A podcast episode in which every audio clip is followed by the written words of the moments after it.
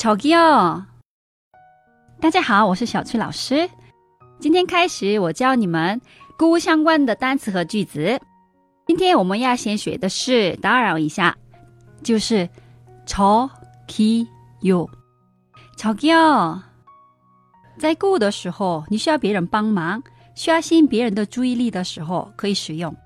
不管对方是男是女，不管年龄大 或者小，都可以使用，都可以称呼别人저기요。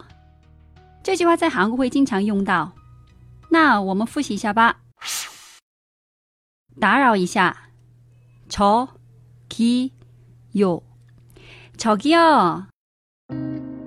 节目的最后提醒大家关注我的微信公众号“旅游韩语”，获取更多关于韩国的精华攻略。那我们下一集再见， 안녕히 계세 요。